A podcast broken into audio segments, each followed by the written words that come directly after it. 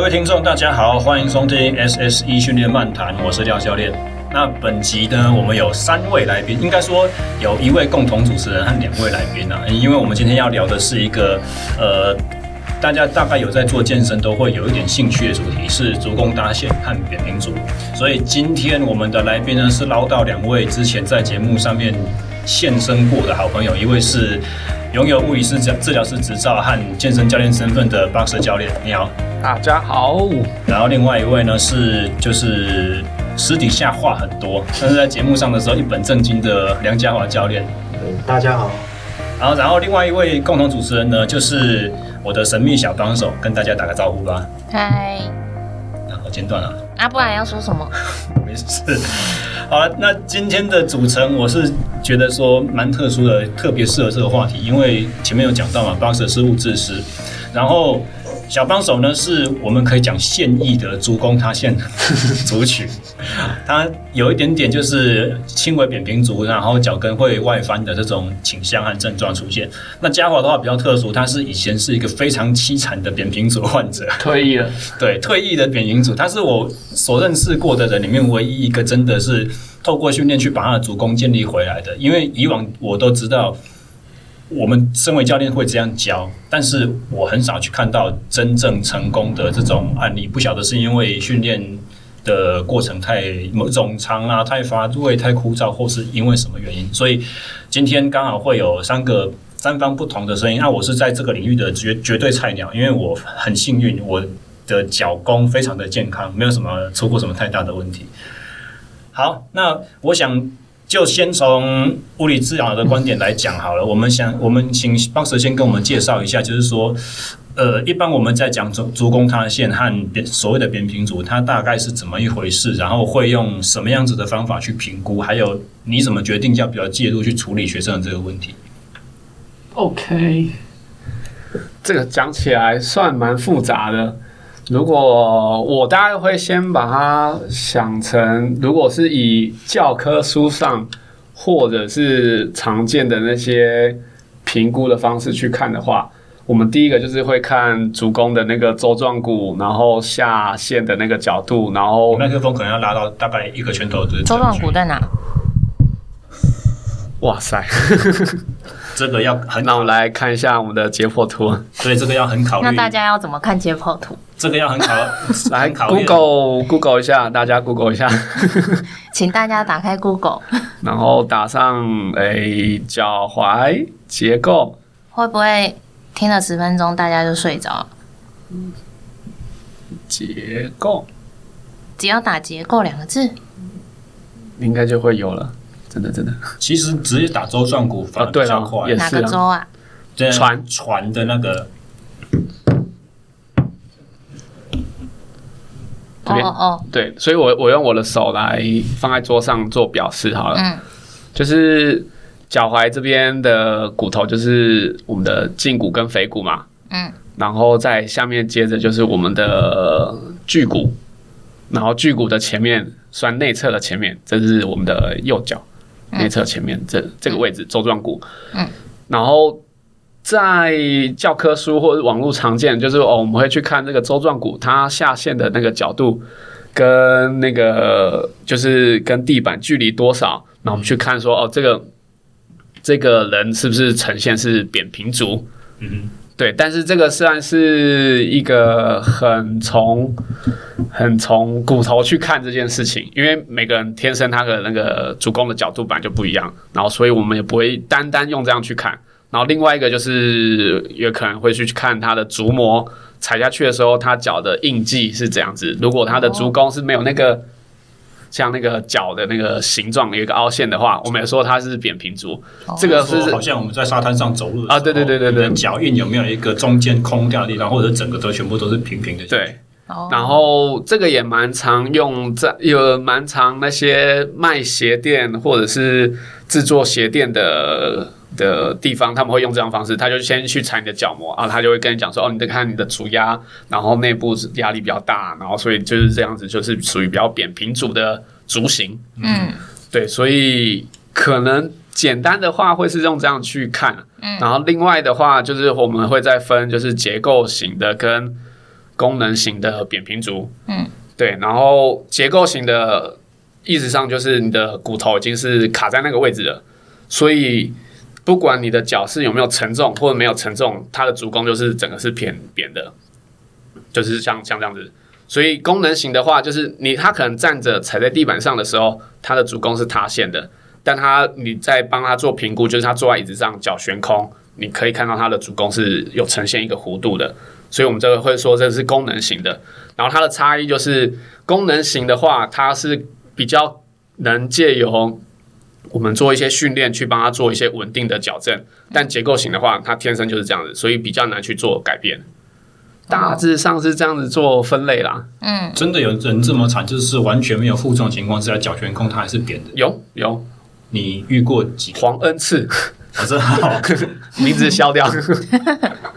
对他，他对啊，他他他还蛮他，因为他会听这一这一集啊。哦，所以是关心他有没有在讲到他的名字。哦。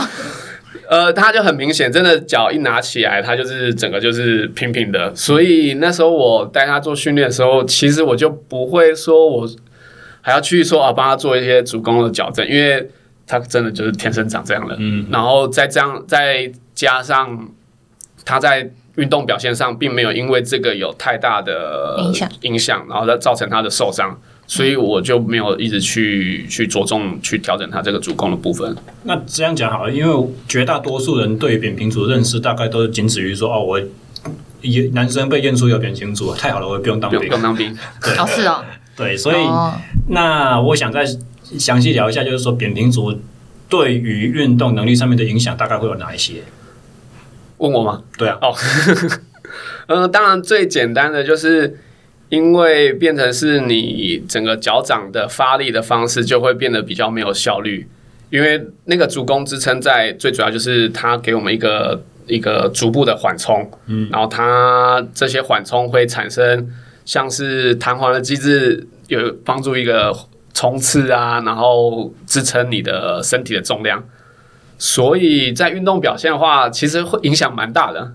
嗯，对，因为它可以往上影响到膝关节、髋关节，甚至到脊椎的部分都可能会受到影响，嗯、所以，所以对，算影响蛮大。但是也看过，真的就是主攻主攻烂得要命，然后跑步的时候主攻都塌下去，但他跑得很好，嗯，对，然后也没有任何受伤的问题，嗯，对，所以我通常会把它当成就很像是抽烟，它是有一个风险。有一个危险的因子，但不代表你的这样子一定会让你的效率变得很差，或者是真的你的运动表现就会变得不好。嗯，就只是风险比较高。然后因为可能代偿的机制的关系，然后很多身体的调节的关系，它可能甚至对你一辈子都没有什么影响。你就是这样子，然后跑得快，跳得高。嗯，但有的人就是因为这样子开始膝盖不舒服，然后变不舒服，很多地方的症状出现。嗯，对，大概是这样。哦，下一题。下一题就是想要问 Boxer，就是我常常被念说，就是脚不要外八或者膝盖锁死，这个是不是应该也跟扁平足就足弓塌陷的状况有影响？嗯嗯嗯嗯嗯嗯嗯，我觉得我通常会说算是啊，对，因为对我来讲，呃。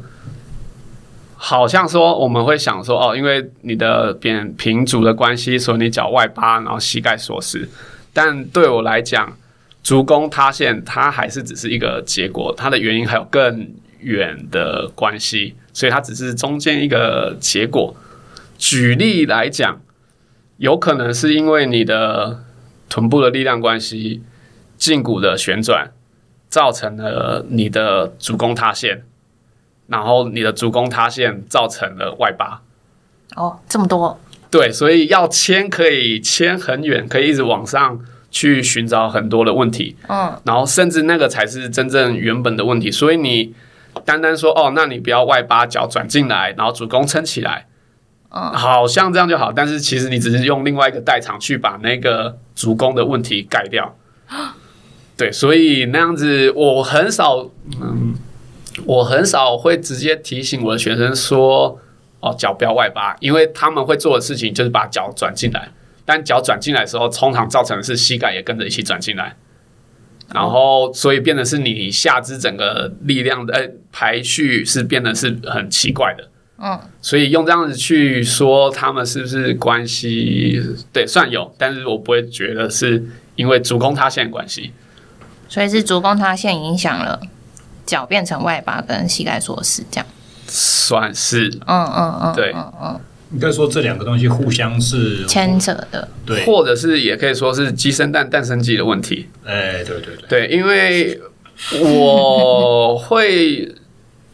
因为你的力量结构、力量使用的关系，所以变成是你会习惯在这样的外八角度去施力。嗯，在外八角度去施力的时候，让你的主攻容易塌陷。嗯，所以说不定是因为你的力量的关系造成你的外八，然后造成你的主攻塌陷。就反正都有可能。对，所以会鸡生蛋，蛋生鸡。但我们调整的话，当然就是两个都要去做。嗯，不，并不会说说哦，那我们就练足弓就好了，或者是练哪边肌肉就好了。嗯，就都要观察。对。哦哦，懂。那嘉华，你你上课的时候，你会经常看见学生说外八的问题，就去跟他进行提醒吗？还是你有没有看看到一些人，譬如说膝盖活动度比较好啊，容易站姿的时候，就是膝盖就是反折的，然后你会去提醒他说，哦，膝盖比较膝盖反折是什么？就是你我们刚刚讲到，本来站姿是这样嘛，然后膝盖变这样，这边前面，这是后面，膝关节是这样。哦。膝盖会很往前凸，这样往后凸，哦，往后，算往后凹进去这样。哦，嗯，这点的话，我通常会比较保保守啦。就是，嗯，怎么讲？就是先，呃，如果他是有些问题的话，我稍微会跟心中会先一个记号这样子。嗯，然后可能会先稍微提醒他说，呃，你要不要改变一下重心？有可能是重心的问题。嗯，然后可能要当下看有没有做什么训练。他是在无负重还是有负重之下会有这种结果？搞不好无负重之下他又可以正常。嗯嗯，对。然后这些事情我一直就像刚刚巴特讲，就是很多事情要去思考，所以可能就不会说哦，你可以就是把膝盖往外开啊，然后不要内内扣这样子。嗯，对，有可能搞不好这样子反而让他的排列变得更更不好，这样子都有可能。但是如果是就是说。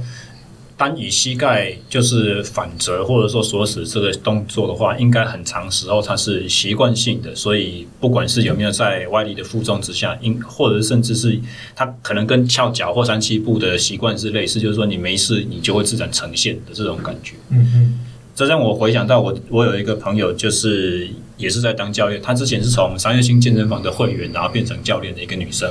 然后之前我们在同一间健身房任职的时候，我们就是有那个呃教练彼此之间互相买课上课这个这个制度可以去使用。然后他有跟我上课，然后我就是重复的在试图去改善他的那个扁平足的这个问题。然后他有跟我说，没有啊，我一直以为人的正常脚就是这个情况。他他他说到这么夸张，就说我一直以为我让我的脚内侧踏进来，我的接地面积比较大，我的里面的骨头有可以去碰到地板，这样我觉得比较稳。所以就有一点好像回到 Boxer 的讲法，就是说，对他来讲这是一个正常的好的施力的位置，对好的代偿机制，所以他觉得这个习惯，他就会持续用这种方式去进行他的运动。所以结论是什么？刚那一串，我觉得就因因人而异啊，说不定他用的很好，是不是？就有点好像回到 Boxer，对他来讲没影响，这样。呃，就像我带学生，有时候我会去看他，就是我我可能我遇到比较多是单脚的，一只脚比较好往外转，一只脚是比较正常的。常见其实大家都这样，左右不对称。哦。然后有时候我会看，就是我当然会希望他可以调整进来，就是足弓把它稍微调整起来，然后让他的脚比较呈现是外八的状态，然后带他支撑啊。重量做啊，或者是做一些比较是下肢肌的部分，他可以做的比较稳定一点点。嗯，但是有时候调整回来，他会变得很不稳。但我会观察，是因为不习惯这样的施力而不稳，还是是因为我们把脚尖调整回来之后，让他的平衡的方式，或者是正确使用其他肌肌肉，哎，正确使用其他的肌肉的方式受到了影响。嗯，如果。会因为这样受到影响，我宁愿他是呈现外八状态，两边不对称状态下去做执行那些训练的动作。嗯，因为当下的目的并如果不是在调整足弓这件事情，就是我们希望他做到足够的训练，然后在没有太大的风险下，我会让他是在外八。嗯，懂。对，嗯，所以所以结论就是要看状况，看状况。嗯嗯 嗯，看你的目的是什么吧。对，当天学生来找教练，他的目的就是要运动到。你。如果整天都在搞他的问题的话，他觉得说这堂课很无聊。对啊，对啊，对啊，对，就是又回到就比较是上课的时候，你跟学生讨论的讨论的模式，就是他如果他觉得哦，因为他跟他可能来跟你抱怨说我的脚好痛，脚不舒服，然后怪怪，然后你看到他是因为外八，然后那个平常都是外八状态，然后膝盖锁死，然后足弓有问题，那就可以跟他说，那我们可能要从这个部分去调整。那我们就没办法做比较多重重量的部分，或者是一些体能的训练。嗯，但如果来他就是他觉得没什么问题，然后今天而且他还有一个比赛的目标的话，那他当然我们这个就先把它放在后面。嗯，对，嗯。所以我我原本我是想要在这个时候先插入，先先从我的老本行生物力学的这个背景去。对啊，你怎么没先讲这个呢？总是我先讲，因为你要。没有，那个是因为访纲上面没有写你，但是实际上那边本来就是要你来回答，没错。好，他故意弄你。那我想要趁这个机会，就是跟嘉华去请问一下，好了，就直接跳到这边来。你自己以前身为一个足弓塌陷比较明显的案例，然后后来你经由不管是你是有心去特刻意要把它练掉，还是你就是训练上面就照着正常的模式去走，然后慢慢这个缺陷就被练到消除，你的经验是怎么样子？还有在之前跟之后，你有没有发觉什么比较明显的差异？不管移动上还是什么之类的。呃，足就是足弓塌陷这件事情呢、啊，其实以我以前啊，就是还没有那个受大伤的时候，觉得一切都是非常正常。哪一个大伤？你你受过好像不止一个大伤，就是应该最严重大伤是大学的、啊，就是晨操了。晨操的时候，那时候就是为了就多睡嘛。然后就可能多睡，然后来不及，然后可能去会被学长骂，然后骑车，然后记得骑很快，然后那天又很冷，然后又很就是自己也是不小心啦，就是也不带什么防风手套，然后手就是插着外套这样骑，然后一路上我就想说那条路都骑了，就每天骑嘛，就好几百遍，觉得这一大早应该是没有那个红绿灯，所以就是闯红灯，好死不死那天就有一台车刚好出来，然后就是被撞。就是没有我，我撞他。嗯，因为你是闯，你是闯红灯的人，所以必须要讲清楚是你撞他。原来是你撞他。这个讲的我都会都会把它当做玩玩笑讲，就撞过他，因为时速九十，然后说印象很深刻，直接看着表，都是标九十，然后就撞到他的车头，然后就飞过那台车头，然后在空中就是转三百六十度，然后就双脚落地这样子。双脚落地。然后那个旁边，所以你平稳的落地。然后旁边的就足弓就撑起来，有没有？然后旁边的便当汤就就是举举牌就举个十分这样子，嗯，没有，就当这个玩笑。当当时其实是没有双脚落地，是大字型趴在地上。哦，好痛哦。对，然后就是因为那个大伤，让我的右膝撞到底。我这个撞到时候瞬间被那个气呃，我那个钥钥匙那边的地方划到，所以我整个膝盖是被爆开这样子。耶。然后然后那时候送到医院，你是连人带车飞起来吗？不是只有人吗？有之后没有人飞啊，然后车车子没有飞，然后我的、哦、你有记得拔钥匙，所以钥匙还在。对啊，怎么钥匙会弄到是一个？应该是、啊、因为我的 画面越来越混乱。对对对，我记得我的右手，呃，右手断掉。嗯，因为现场我有看我手，嗯，对，我就呈现一个不规则型。因为我觉得这就是手好像就是完全不能动，好像就就是规很不规则。嗯，然后就发现我的右脚也动不了，然后感觉就是那种。湿湿黏黏的那种感觉，一直在在出血。然后后来送到医院的时候，医医师就是单纯就看外观说：“哦，你这个应该前十字应该断掉。”哦，对。然后自从那次之后开始回来的时候，就是会觉得好像身体少了一些什么东西。然后后来就要又进到公司嘛，那时候跟小廖的同间公司，因为我们就要走一些跑班的训练，然后我们跟着跑。那时候跑不用几公里。我觉得脚痛到不行，嗯、就整个身体其实很很不舒服。嗯，然后说才意识到说，到底是自自己有没有一些就是足弓项的一些问题嘛？嗯、确认一下，你是前十字韧带断掉，但是你现在说脚不舒服是脚底和脚踝周遭这里。对对对，嗯，对啊，没有，那时候就是也是刚讲了，有那个大伤之后，就开始陆续之后身体很多问题都产生。嗯，然后后来就去找到巴神嘛，就可以找巴神评估做训练。有吗？有这件事？有有有，因为学生太多，他忘记了。他的我我们再交代一下前因后果，就是嘉华的学生先觉得跟他上课没有效，然后跑去跟巴神上课，然后回来跟嘉华呛说：“你怎么教那么烂？” 有这件事吗？所以嘉华在自己想说，发愤图强。如果别的教练比我这么强的话，那我自己掏掏钱去找巴舍上课。没有，因为因为这件事情我记得很清楚。重点是因为巴舍说这，因为基本上，因为刚刚有讲到巴舍有等于就是两个职业，对，物质师、物质师。然后像我们就可能就搞不好之后是教练这个对这个职业这样子。啊，相相对他对就是人他比较清楚，对吧？会比较清楚，然后去找他，然后他就当当时帮我评估，就发现就是我右脚的。呃，车祸的一些开刀嘛，就影响到我臀部这些的。嗯、然后说巴神就是有帮我，就是做评估啊、放松啊、治疗跟做。确定是我？对啊，对啊，一直撇清。好，你学生太多了，你这样我们这种小咖也记不住。不是不是。所以那时候，最后我是跟你讲主攻的关系吗？还是呃，我我没有哦。那我们要想一下，我们回想一下，那距离现在多久？十年前吗？十九年、十年有了，对啊，对啊，很久了。对，那时候还没有小孩啊。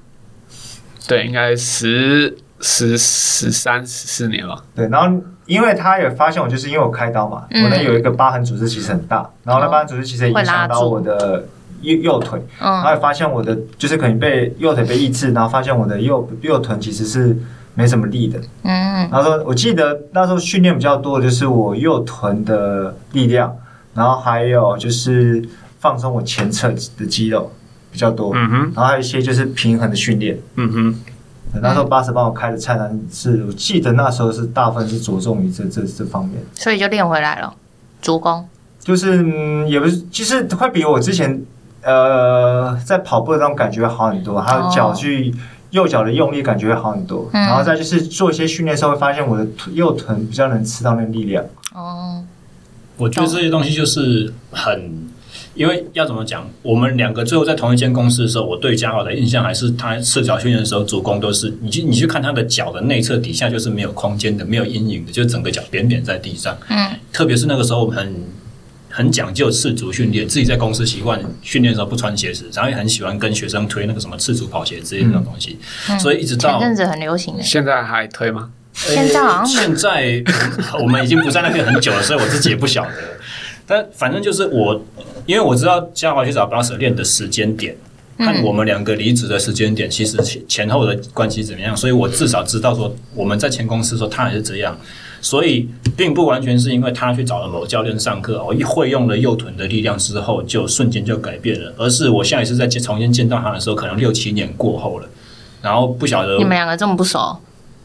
哎啊，就已经没有在同一个地方工作，不然要怎么办？哦、对啊，我记得后来想要哦，对，我后来还有想到还没找巴神之前，嗯，我的左脚有那个好像腱鞘囊肿，那是啥？就是那时候我的脚踝就是反正就跑了一个公里数了，对，我的左脚就开始会脚踝前面就没有会有点就是有点你要垫脚啊这些都会痛。哦，然后后来觉得因为我们那时候旁边有个治疗所。嗯，一个物质日的治疗所，然后我就去看，他说：“哦，你这腱鞘囊肿，然后摸就鼓鼓。”他说：“你这个要抽水。”哦，然后稍等打个岔，这个还不是主因，跑步不是主因，跑步只是你不舒服的其中一个点，重点是那个时候我们在学运动按摩。嗯，然后就有公司里面就有某教练就跟他说：“你这个不舒服，就是要怎么样怎么样推，然后就把它推到整个像杀猪一样的惨叫。然后按完之后，隔两天越来越不舒服，就说：‘哇，小杨真的不行，我要去隔壁那个家德那边，我要去看一下。’嗯，对对。然后我就会因为这件事情是反反复复，后来就变得要去一直要去抽那个积水出来。哦，然后所以就是这件事情就是影响我，就是刚讲的很困扰，就很困扰，因为你只要跑到一个量，这个问题就出现，就会积水。”然后这积水就反而你很多，你有时候睡觉，你脚要放在那边都会痛，就卡那边就会痛，所以就很不舒服。嗯，对，也可能是这些原因造成，就是我决定也是去找巴神做一些评估看看。嗯，这个你是不是又完全忘记了？完全不知道这个。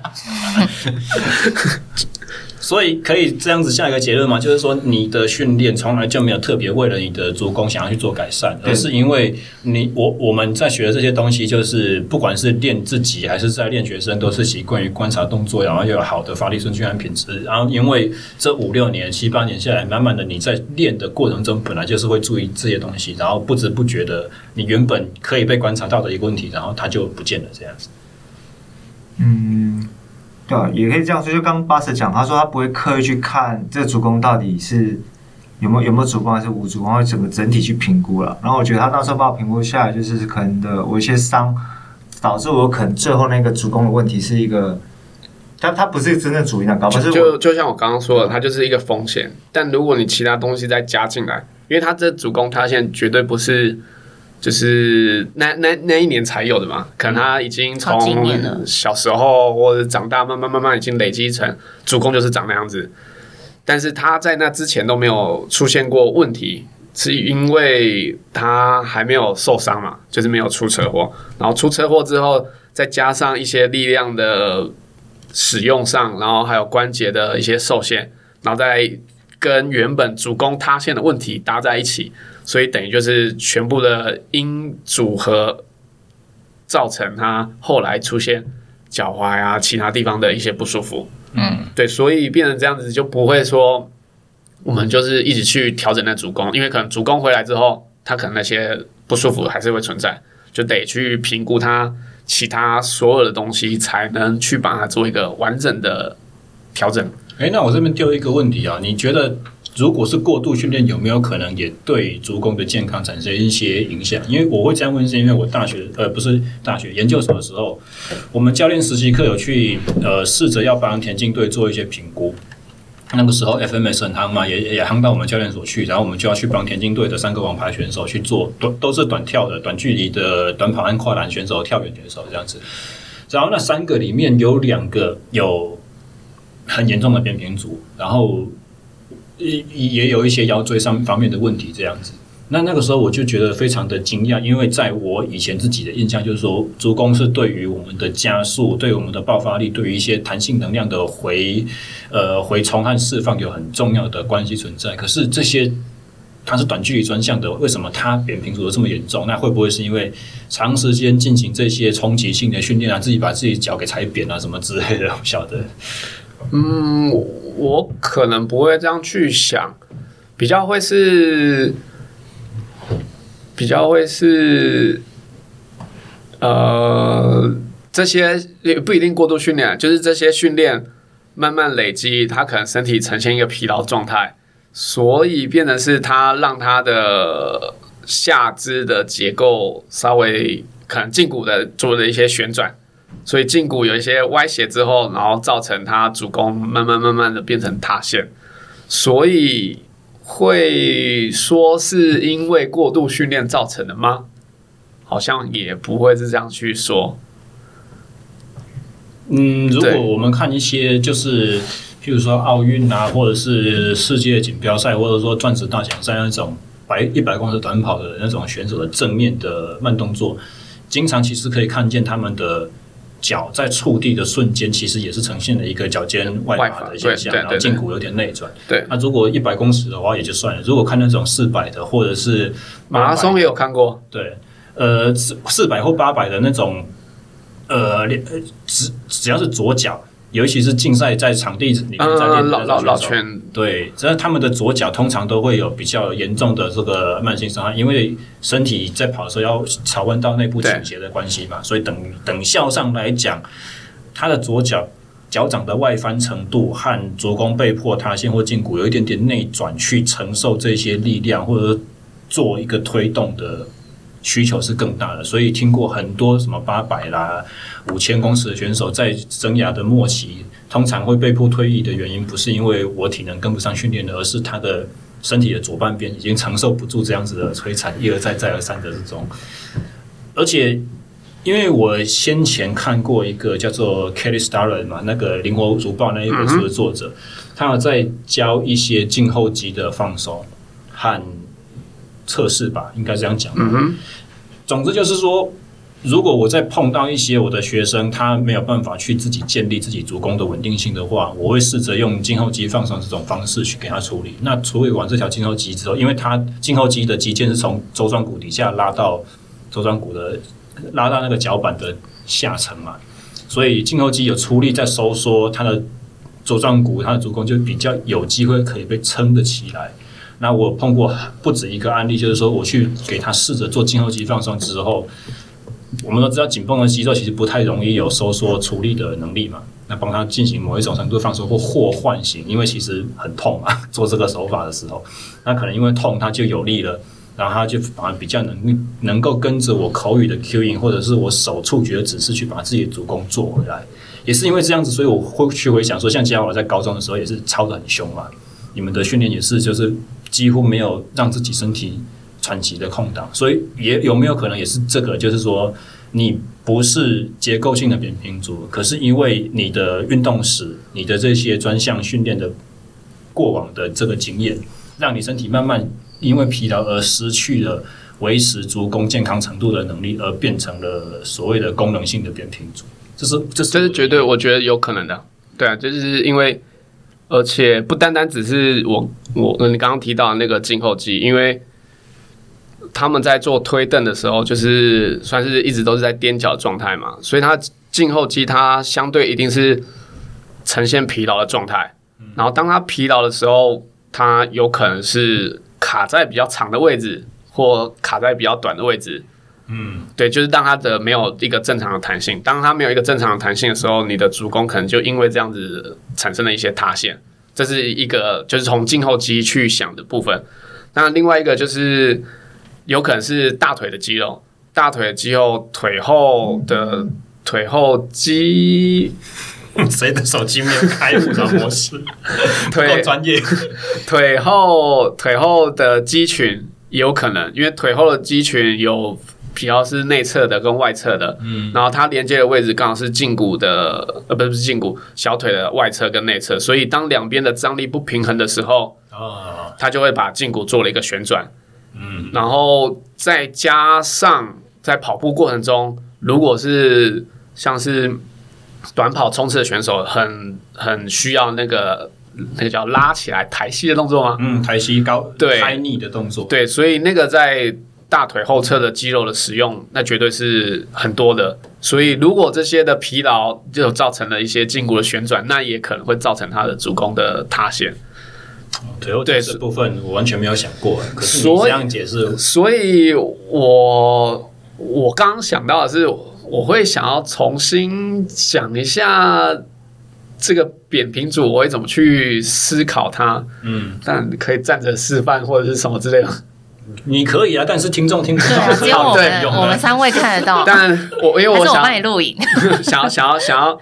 录影是可以的，啊，我们变通一下。嗯，想要本专本集节目的辅助单元参阅，请上演说。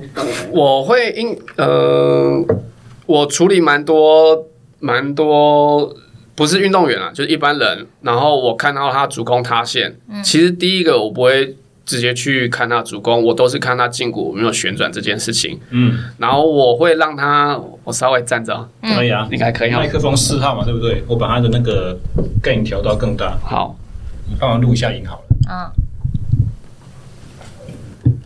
对啊，耳机先拿下来。我耳机拿下哦。对啊，就不用戴了。OK。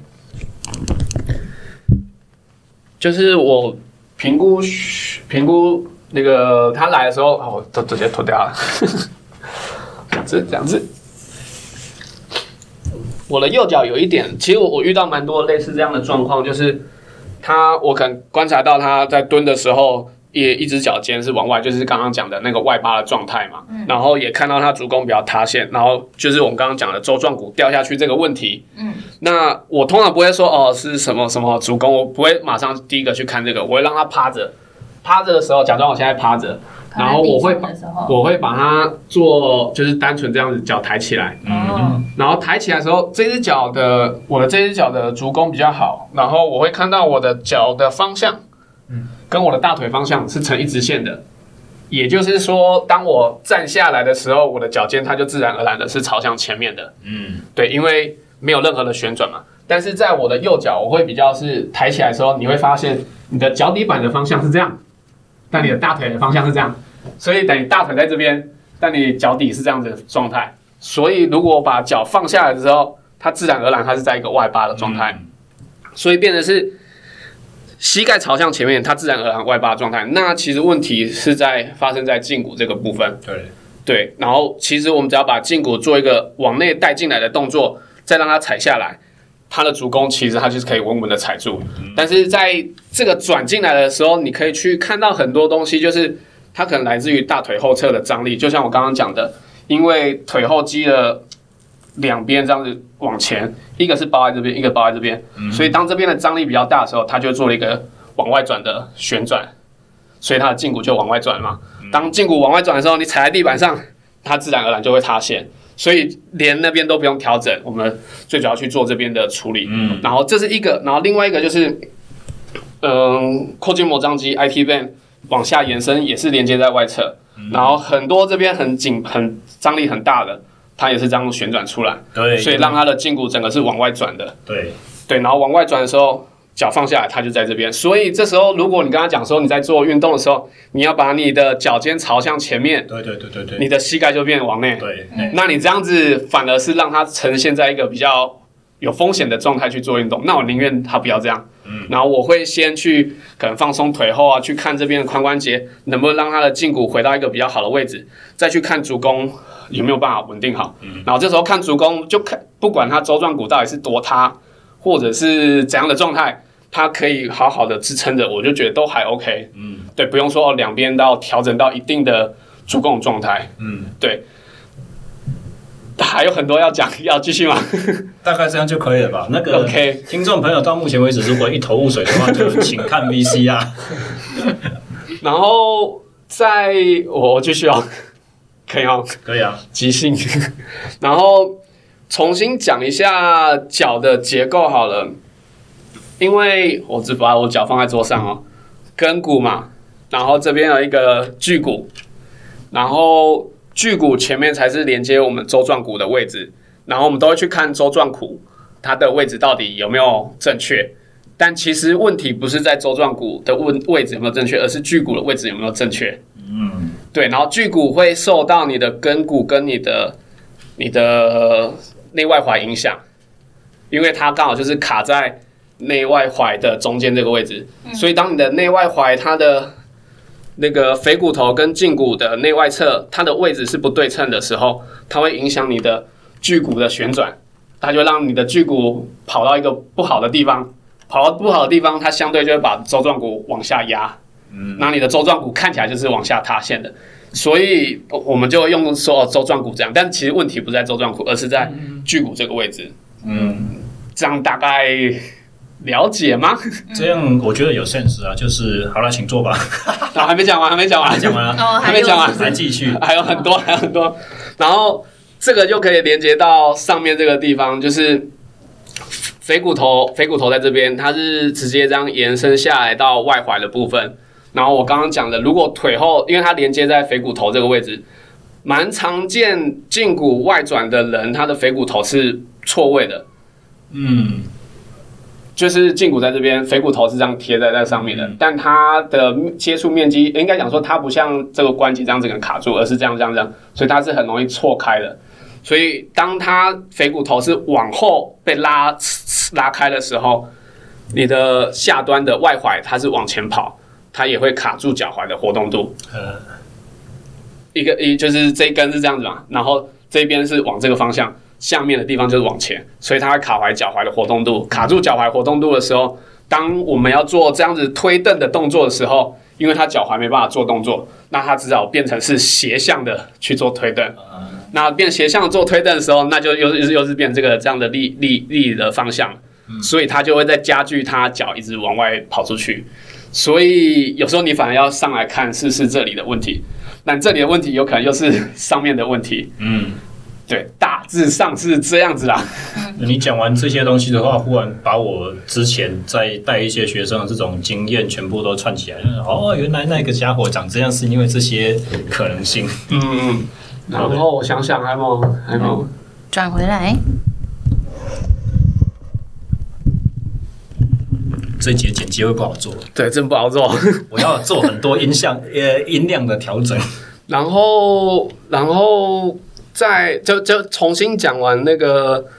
扁平足的结构，就像我刚刚讲的，一开始如果我们只是单单用教科书或者是网络上常见的，你就只会去看到周状骨。嗯、但是经过我刚刚讲的东西，应该可以想到，其实它牵的东西可以牵到往上到髋关节，因为包括 IT band 啊、阔筋膜张肌，可能是因为来自于臀部的肌肉使用，然后造成它变得比较紧绷，然后造成胫骨的旋转这些东西的连接，所以。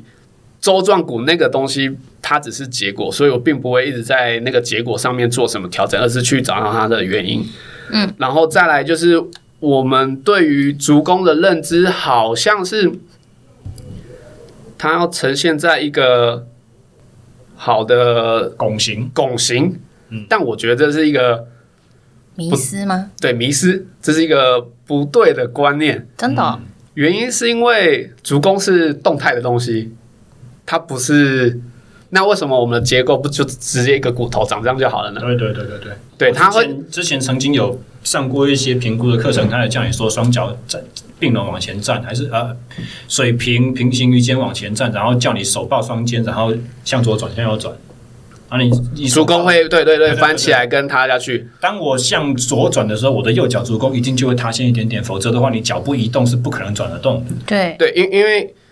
就是因为它是一个动态的东西，它才能产生缓冲还有推蹬的力量。但如果它是一个死的东西，那就就我们就直接把它固定起来就好了。那这样子不就是最最有效的？像铁工一样点焊把它焊死。对，所以但我们的结构会发展出它会有这么多骨头，可以有这么多活动空间，一定是有它的道理。要不然它就全部粘在一起就好了。它这样子是最、嗯、最好使用的。嗯，所以足弓对于。日常生活或者是这些力量跑步啊、运动表现的话，我觉得它是一个动态的需求，它需要有往下沉的缓冲能力，还有拉起来的能力，因为这个又可以连接到你的整个步态。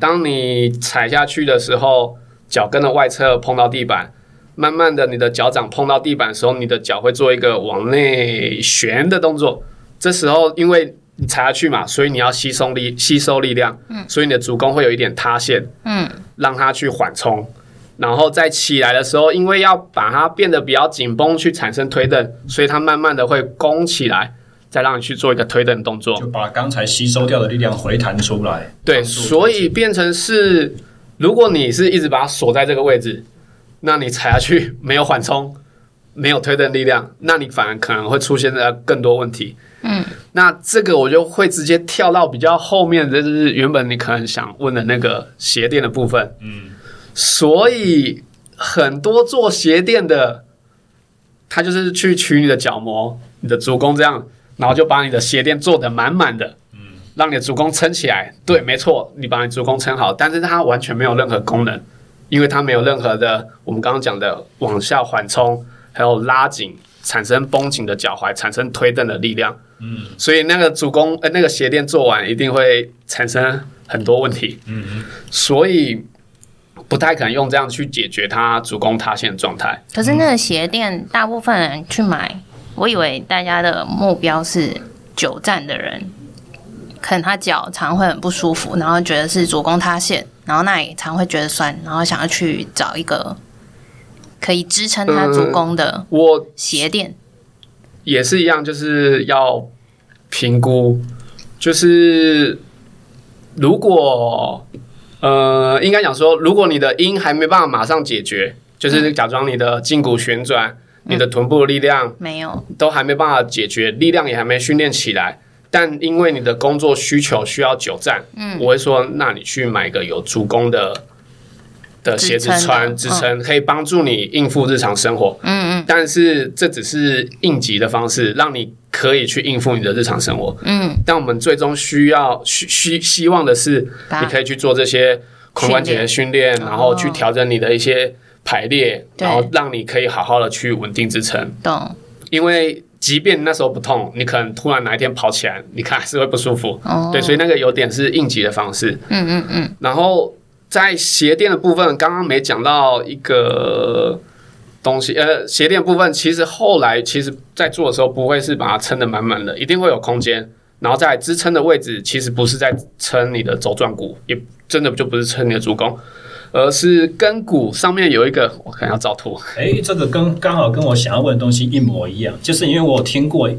不是我有听过，我有用过一种一种鞋垫，它是支撑脚跟，对，没错没错，支撑轴状骨，对，就是支撑脚跟，对，这样才符合逻辑啊。我找一下哦，看一下它的概念，我就先直接讲厂牌名称好了。虽然他没有赞助我，但是应该也不止这个厂牌是做使用这种的想法。它的这个牌子叫做 Super Fit。然后他的做法是让有你想象一个人站着的时候，我如果脚塌陷的话，是不是我两个脚跟会往外方向，就是往里面上面会往里头塌陷，然后脚跟接地地方就往外翻出去了。这个叫说外侧这里，就是脚脚跟骨嘛，就是它它会有一点好像高高跟鞋，你想象高跟鞋那两只脚，那两只跟是往外拍出去的外八那种感觉。嗯，那。嗯，那一种鞋垫的目的就是好像想象有人抓住那只脚跟，抓抓住你脚跟骨，或者抓住高跟鞋那两只脚跟，然后去把它硬扳正。嗯、对，嗯、用外力去把它扳正。那、嗯、你这一扳正的时候，整个足弓忽然空间就会出来了。嗯，原本塌下去扁扁的，我刚刚所以你说它那个鞋垫是把你的脚跟。放回正确的位置，它是协助把脚跟放回正确的位置，或者是把脚跟扭回到直立的位置那种感觉。呃，就就像刚刚小廖说的，就是嗯，刚我稍微讲一下，这是周状骨的位置嘛？对对，然后我们会去看周状骨是不是塌陷，但是舟状骨就要请看 VCR。周状骨跟你的距骨其实连在一起，距骨又跟你的跟骨连在一起。所以你应该要调的是你的跟骨的位置，你跟骨位置对了，你距骨位置会比较好的位置，然后比较好的位置，你的周状骨就会在比较好的位置。嗯，所以你单去撑这个，但你的足跟你的距骨没有去做一个稳定的话，那你的那个都没有什么有意意义。对，然后刚刚小廖应该讲的就是他去把足足跟卡在一个，应该讲说放在一个比较好的位置，不要让它是这样偏出去的。嗯，偏出去的时候，上面的东西它就会真的可能歪斜下来，所以前面的周状骨就塌下来，所以你的足弓就会不见。嗯，对，所以它是把足跟放进来，然后另外一个是有一个结构叫做载距突，这个我就从来没听过。好，假装这是跟骨，这是前面，然后这是内侧，它有一个很像大拇指的东西在这边。嗯，然后距骨才是放在这上面。嗯，呃呃。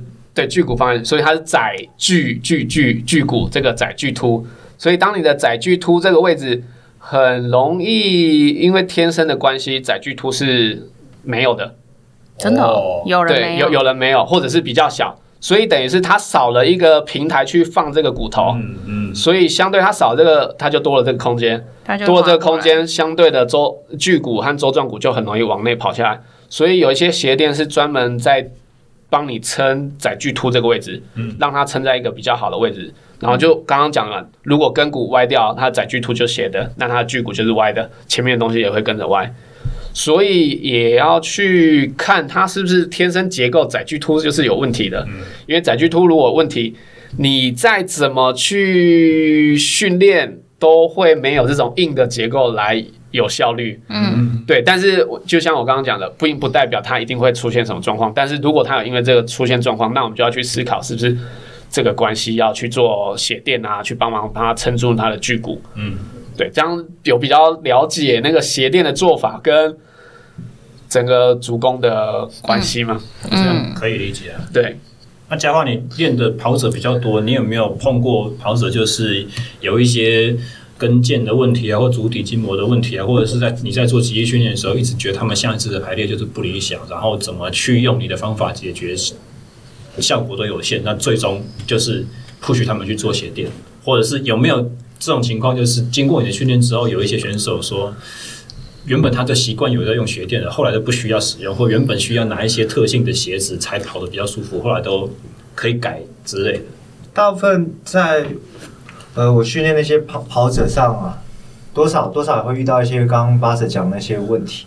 可是就是他们基本上来来到找你训练的时候，基本上都会说，教练，我就是要比赛跑很快。对，我然后我就是要多少小时要去打就完赛了。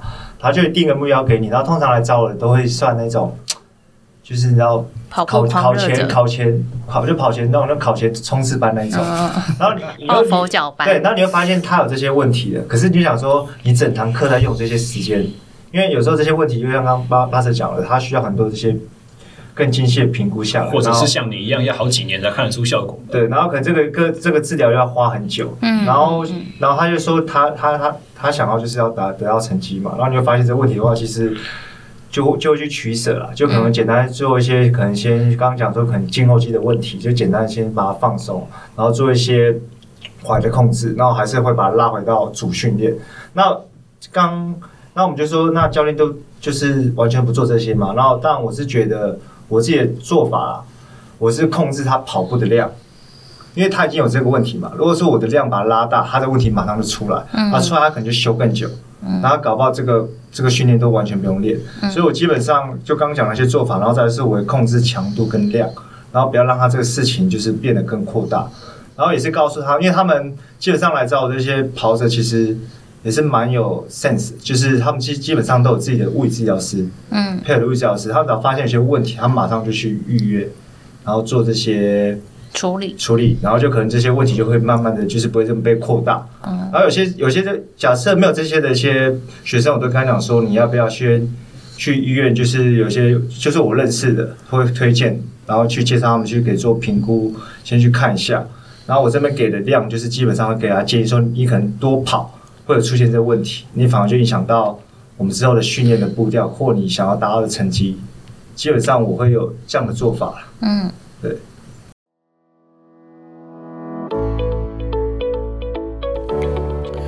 随着第五季节目的开播，我们节目制作团队也重新推出了订阅制的小额募资计划。相关计划网址可以在本集的 show note 里面查询到。那从上礼拜到现在，我很开心的，我想要宣布一下，我们又多了两位新的赞助者了哦。第一位是刘同瑞，第二位是戴顺贤，非常感谢你们的支持。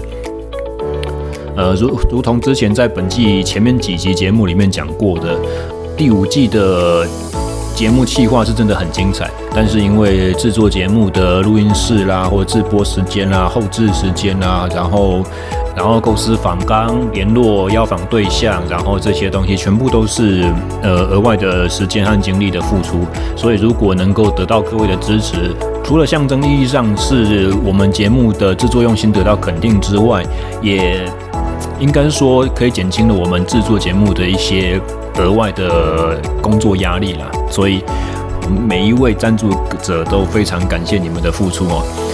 此外，我也要特别感谢一下上上周周末，我从呃台北国际书展在城邦集团的摊位有展出我的呃去年出的一本书《减法训练》，那在这边要特别感谢。非常多的朋友们在参展的时候有拿着我的书去拍照，然后打卡，啊，非常感谢你们协助我的新书曝光。新书也不新了啦，去年七月出到现在，那么二刷的数量，据我所知好像又快要卖完了，所以如果朋友们想要拿到书的话，赶快上各大的通路网站去订购。以下回到节目内容。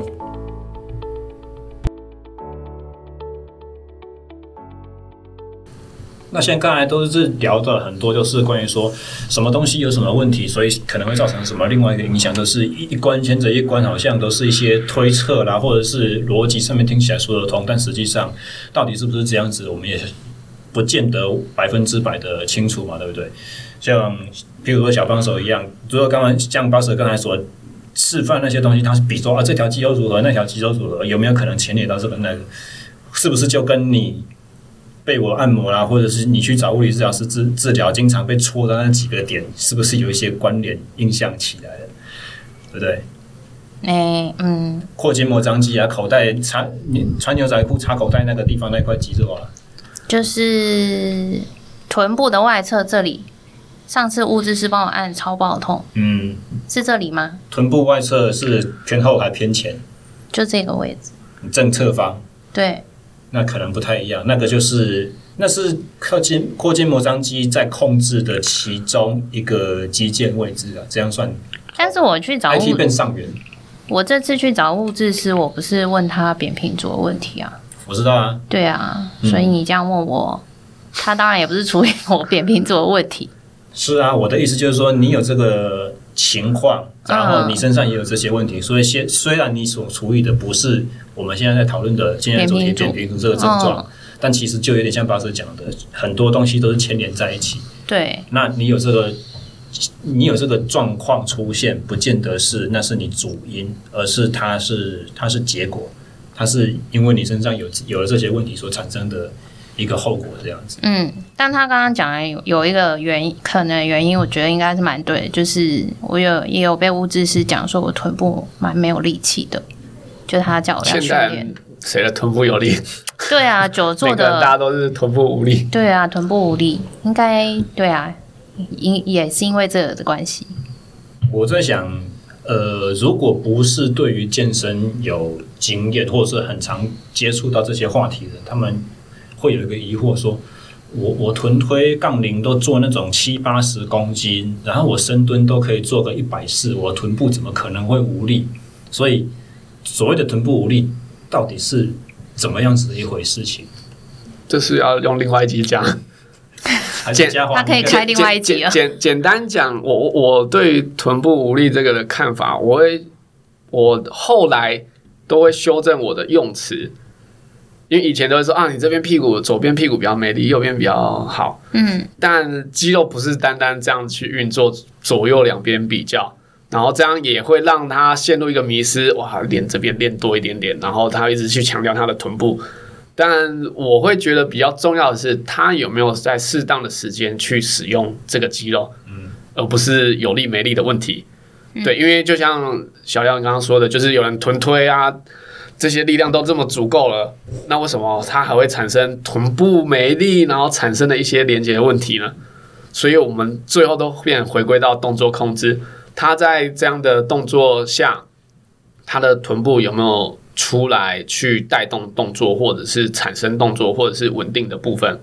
所以会比较是动作控制的问题。它有没有在适当时间使用，而不会用臀部无力来解释这些东西？所以我跟学生讲，我都会用。动作去跟他讲说，你看，在这个动作的时候，你的臀部没有在这个时候适当的去诱发使用，嗯，所以你就会产生哦，可能膝关节往内啊，主攻往下塌的这些问题。哦、对，而且我就不会单单讲说你的这边臀部没力造成这个，因为有的人他一辈子都没练过臀部，但他没有这个问题，因为那些肌肉都足够让他去应付他的日常生活的稳定了。他都在适当的时机去使用，对，嗯，所以我会这样去讲臀部有没有力，臀部失忆呢？很多人都会这样说，这些、嗯、这些状况，嗯，懂。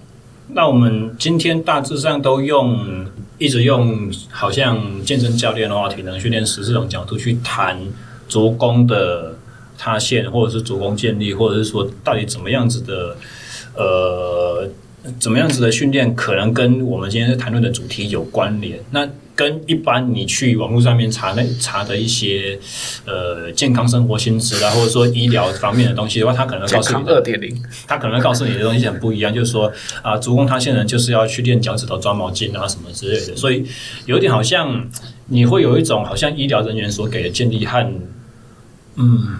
比较没有在运动的医疗专业人士，他们会给出的建议就是，好像啊练足底肌肉，练足底肌肉肌肉啊。像我刚才有讲到说，胫后肌啊是小腿后侧的，然后当时有讲说，哦臀部的肌肉、大腿后侧肌肉好像离都离得很远。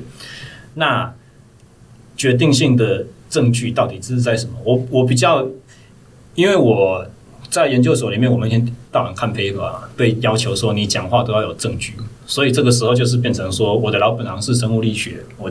今天这一集的唯一作用就是开录之前，我要去上 Science Direct，我要打关键字，然后我要搜一些相关的这种研究证据。然后我想讲到第一篇就是蛮特殊的，是二零一七年才出现的。所以虽然这种东西很久很久大家都一直在谈论，可以是一直到二零一七年到五年前，还有一群科学研究人员，不是科学研究人员，这些人就都是 medical doctor，他们的缩写都是写 MD，然后是。韩韩国团队一个叫做 Kim 的那个教授，然后他去写的，他叫做呃 Gate Analysis of Symptomatic Flat Foot in Children。然后我觉得他下标题他会下 Flat Foot 很有意思，因为这篇是在 Clinics in Orthopedic Surgery 期刊上面所写的，所以一般来讲的话，在大的医学期刊，它不会用这种通俗的名词叫做 Flat Foot。flat foot 是扁平足，对，就是扁平足。哦、然后 flat foot 这个名词也很好玩，因为我最近在看很多的格斗的比赛。嗯、那如果当赛评在讲说这个选手看起来很 flat footed 的时候，他的意思是垂头丧气的，然后动作迟钝，然后好像在场上的气势都一直被人家打得往后退。所以你要在这个经验里面，我们就可以知道，其实英文的 flat feet 它可以是很多衍生的解释，但一开始都是跟扁平足是有关系的，嗯，所以等于说，在这个语言，在这个文化里面，他们就知道阿波德郎 就是脚板是扁的这种人，就是比较不灵活，比较不灵光，比较没有爆发力，或者是什么什么之类的。好，回到这一篇，二零一七年，他就是呃，这些学者呢，这些韩国人吃泡菜的韩国人，他们就是找了平均年龄九岁的小朋友，九岁半，从七到十三岁都有，他们去分析这些。症状分析起来可以判定说，像 Boss 刚才所讲的，教科书上面跟你讲，这叫做扁平足的症状和一般人，然后去让他们走路，去踩车力板，然后去比较一下他们的脚在推蹬的时候的一些特性啊。那我觉得这一篇很好玩，它就是用数值的结果，实际上告诉我们说，扁平足和一般人光在走路真的有什么差别？那最主要的是三个点，第一个。他在 push off 的期间，我们走路可以，你你去想象一只脚好了，可以有三个阶段。第一个是 touchdown 或者 ground contact，刚开始的时候脚跟触地。嗯。另外一个就是 mid stance，就是一只脚在支撑，另外一只脚在腾腾空，这个是第二期。嗯。那第三期就是我双脚都，另外一只腾空的脚已经落地了，然后刚刚踩下去的刚第一脚的那一只脚已经要推蹬起来了。对，脚趾头要离地的那个期间，这个叫做 push off 或 toe off 期间。然后这里讲的就是说，地面反作用力在 toe off 的期间的话，以一般人和扁平一扁平足和一般人比较，扁平足的人是零点九九，就是说我我的体重如果是六十公斤的话，它的 push off 的力量会只有五十九点多公斤的意思，零点九九啊除以体重啊，那相对正常人的话，正常人推动的力量是可以到一点一五这么多。也就是说，我一样是体重六十公斤的人，我如果足弓健康，平均上来讲，因为这是统计的结果嘛，平均上来讲，我 push off 的力量可以快要到七十公斤，可以到六十六点多公斤这么多，所以这个是一个很明显的差距啊，零点九九对一点一五。第二个的话就是脚跟、脚踝啦，脚踝的 moment 就是力矩，那这个力矩的话就是牛顿米，呃，就是转动的扭转的一个力量嘛，然后也是一样，它是处于体重的。扁平足的人零点八九，正常做工的人来讲是一点二七，差那么多。对，所以这个是这个是我们所说的扭转的力量 （moment） 哦，扭矩。第三个的话就是 ankle power，power 的话就是功率嘛，或者是我们在体能训练圈最喜欢讲爆发力啊，就说 power 就是爆发力的意思。简单来讲，它就是力量乘上速度嘛。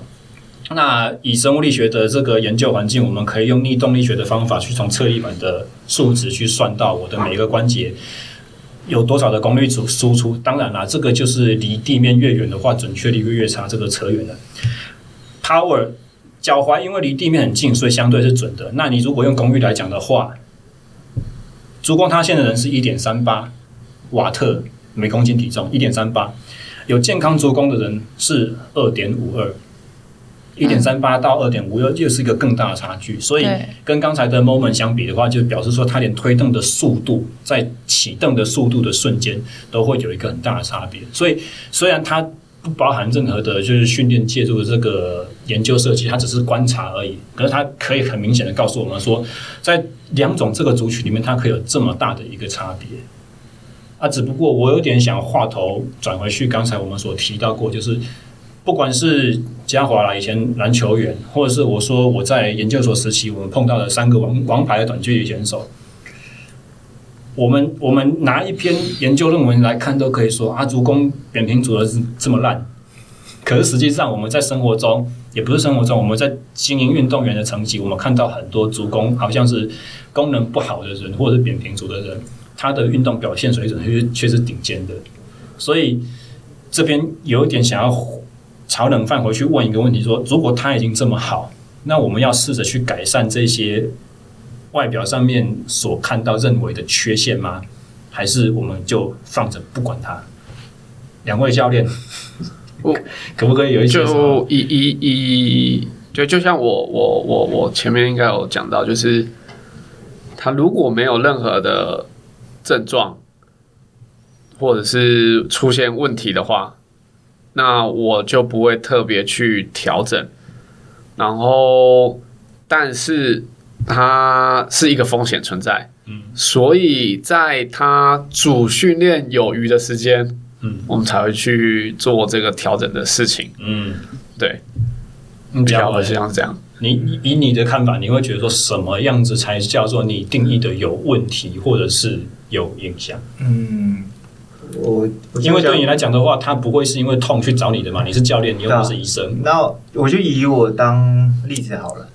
对，要像就刚小艾讲了，我以前就是运动员嘛，然后念的学校其实也蛮好的，然后也是曾经的一些名门学校，然后我们的训练强度是非常的高。然后那时候我我印象最深刻就是我没什么大伤，然后我真的是大伤是车祸之后就开始很多的伤。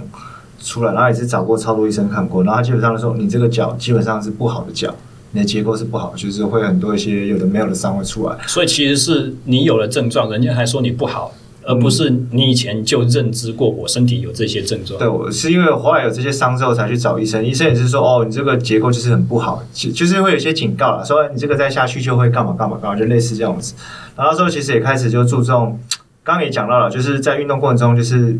刚刚讲到跑步嘛，然后我大概几公里之后就会出现这个问题，我就没办法好好享受到运动嘛。我相信一般人也是会这样子，就是一些问题之后才去找医生，或者是遇到瓶颈去找教练。那在我的做法上是，比如说现在我结构已经不是很好了，然后我又可能要去参加一些跑步或者是越野跑，然后这种的量我一直拉起来，我一定会有问题。然后，然后我基本上我就会干嘛？我就可能就不跑户外，我就单纯跑跑步机，因为跑步机的。它的不像外面地是这么的不不平坦嘛，然后这些控制可能就不会这么好。然后大相对有就会问说啊，那你就会少了跑真实陆地的那种缓冲力。可是我刚才讲说，我还有在打篮球，因为我的另外观点是说，因为我除了跑步训练的话，我自己还会在打篮球，因为篮球可能冲撞力就很多。要是我篮球冲撞力也做，然后我可能又跑户外，我可能我的脚就受不了，嗯，我可能就会有这个风险又又被拉回来。所以我就为了要减少这个风险。产生，然后并并能让我享受每次的训练效果，所以我就可能改成这种方式。然后这是我的方式啊。然后我也还是有配合重量训练这样子。然后再就是，小刘那时候看到我的时候体重也比较重，是这这是实话。然后也是经过这几年，其实 我也是把这些体重慢慢下降，那相对对我下肢的负荷也是变得比较少。然后这几年下来之后，我发现我在耐力成绩上也是有在突破。所以虽然我单纯只有跑步机，但每次去参加那些比赛的时候，其实成绩是有在提升，然后再就是受伤的风险变比较少，或者那种酸痛感、那不舒服或那个量到了量之后产生也变得比较往后。对啊，我这是我个人的一些经验的分享。然后相对如果用到学生上，我也是会看到他的状况，就刚刚讲的说。可能在一些大家拍影片的时候，发现说这些的结构是真的不好，可是他就是在找你训练，因为我本身又不是防护员或者治疗师，可以去帮他做一些立即性的一些治疗，因为这是可能就会觉得跨到同行，这些必必须要去做一些分工合作。那我的目的还是提升他的运动表现嘛，然后相对就是刚讲的，他的量的限制会比较多。那我换一个方式问你好了，如果今天有一个跑者。或者说也不一定要限制于跑者，他是运动员，或者他一般客户都可以无所谓。如果今天他在做一个简单的训练动作，单脚 RDL，单脚的罗马尼亚硬举，然后你发现他很不稳，非常不稳。那不稳的程度是你所有的学生大概一百个里面，他是前二十名的前十名的不稳这种程度。嗯，那在这种情况之下，如果他在一般做双脚的训练又都表现都很 OK，你会？怎么去判断说哦，我要借由譬如说大腿内外侧肌力的平衡啊，臀部外展肌肉的平衡来加强，还是说我去试着去改改善看看他足弓的问题，或者是我单纯只是因为他以前没做过这个东西，我让他多练习惯，他会做了之后他就更稳了。嗯，刚刚是有说嘛，如果他双脚是稳的话，他回到单脚是不稳嘛？嗯，对，然后我可能就是在看他。可能支撑他那个辅助，嗯嗯，就可能从单手就是单脚之后，他可能另外一只手做支撑，或者是扶墙壁，或者是扶这些东西，变他支撑比较多，让他去做这个一个简版的推荐。然后或者是他发现他足弓不行，可能在下面垫了一些什么，就比如说，比如说他的那个大木球会离开嘛，我可能就是强调说放个一块钱的硬币，或者是。一些这招我有用过，或者就是教我，或者底边上有这样的这种，就是让我们讲说一些，呃，那个什么 mini band 那种那种小小的那种用触觉去诱导，对，然后现在你要压着，然后你的足弓不要尽量不要去做翻，然后也控制他的脚趾不要刻太多的抓，嗯，然后再去看他上半身啊，就是因为上半身的不稳，然后可能就上半身多一些辅助让他去支撑这样子，嗯，还是说因为。我之前有碰到一些比较奇特的，也也不是一些啊，就只有刚好一个而已。就是那个学生的话，他坐在椅子上面，然后你跟他说用力勾脚板，他没办法把他的这个足背区的角度做到超过九十度以上。应该说没有办法把他的脚板和小腿勾到九十度超过，他就是一定会有一点垂垂的，他的脚跟很紧很紧，非常紧，然后他的阿基斯腱、他的小腿肌肉都是不太能够拉长的。然后他也是站姿的时候有很明显的扁平足，他稍微一蹲一点点或者是什么，他的脚尖就会往外旋转，不自觉的。然后第三个问题就是他没办法做单膝跪地，他他也没办法做弓箭步，他的拇指、他的他的五只脚趾头没办法折起来，稍微让他折一点点脚趾头，他就会说啊好痛啊这样子的感觉。所以也是因为这么特殊的个案，所以我会去思考说。是不是脚跟的活动度、脚跟的紧绷或脚趾头的紧绷，也会另外的去造成我的足弓的 塌陷？因为有一个学说叫做相邻关节假说嘛，对不对？这个关节紧不能动，它相邻的就要被迫去多动一点点，这是我的猜测。如果我一样会觉得这是鸡生蛋，蛋生鸡的问题。什么意思？你说他足弓太烂了，所以那两个关节才紧血？没错。啊，真的、哦？对，就是要把我脚拿出来。可以，我们再看一次 VCR。像是刚刚讲的嘛，就是如果我的足弓是塌下去的，所以他的我的脚尖会是比较朝向外侧的。嗯，所以当他在往前走的时候，他会是这样的姿势。嗯嗯，对，所以这样的姿势其实久了之后，他的大拇指并不会有这样的活动度。嗯，对，所以等于就是这边的这边的活动度就不用了，因为它就可以走路了嘛。嗯，所以等于这边都是绑死的，就卡住了。所以你可能就会观察到他哦，他脚趾头怎么这么紧，他勾不起来。嗯，对。然后所以变成是他可能是因为足弓的关系造成他的脚没有这个活动度。嗯，对。但反过来有可能是我们刚刚讲，就是你刚刚讲的，因为他没有这个的活动度。所以他当然不能这样子走路，嗯，那他当然就是要得这样走路。对，当当他这样走路的时候，他的主攻就会塌下去了，就会变得很惨啊。所以那到底谁是原因，谁是结果，没有人知道。所以就是要两个都要同，我会觉得我两个都会处处理啊，就是我我一定会去放松，就是刚刚那个趴着姿势，就是我刚刚讲，我在测完之后，我都会去拉拉他的脚趾头，嗯，看他有没有。你看，如果我把我的大拇指拉起来，我的足弓自然就会撑起来，因为。这一个的筋膜可以把它算是连在一起的嘛，所以当这个脚链，哦对，有一个专有名词我就忘记，可能要查一下。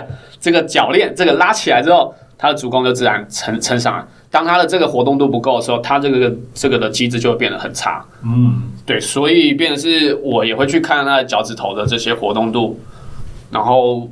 但就像我讲，它不会是大哪一个是原因，哪一个是结果，嗯，这都得去加在一起处理，然后可能最后这都是结果，嗯，原因在上面，嗯，对，然后或者是要讲扯更远一点点，因为他的他容易代偿的方式就是喜欢用他的小腿去帮忙平衡，可能在在走路不稳定的时候，或者是紧张的时候，他身体紧绷，然后所以这里的核心稳定变得差。所以他脚趾头就全都抓在一起哦，对，然后全都抓在一起的时候，让他的脚就完全失去活动度，让他变成是在走路的时候没办法好好的去支撑。嗯，对，所以这时候可能源头就要回到，那我们就可能要做一些呼吸核心的稳定，他才有办法。所以要牵很远是可以牵很远。天啊，对，所以变成是很复杂，没办法。当然说，我们就把脚的活动度拉一拉，然后他的足弓就回来了。嗯，对，因为就变成是要观察他在训练过程中，他是不是。因为我有遇到很多，就是他只要单脚站着，他就是这样子的感觉。哦，对，你反而是要让他，这就变成是有点是每个人代偿的方式不一样，那就是要去观察他是在用这些代偿去帮忙他不上场的事情。嗯，对，然后再去去找到是不是因为这个原因，然后造成他一连串的东西。这就很可惜。那个时候我教这个学生的时候，只是第一个他很久才来一次，可能一个半月、两个月才来给我练一次。啊，另外一方面就是我也没有像 Boxer 这样的知识嘛，所以我不知我只看得到现象，可是我不知道怎么去评估。比如说，我不我我不晓得怎么去观察说它是功能性的还是结构性的扁平足，光这件事情我就不知道了，更不用说其他刚才那些牵扯很多的东西。所以最终就是这个学生十堂课上完之后我就没有啦，糟糕了，也没有，其实是他还没上课之前，我的公司就收掉了，哦，就只好退钱给他，没办法，对。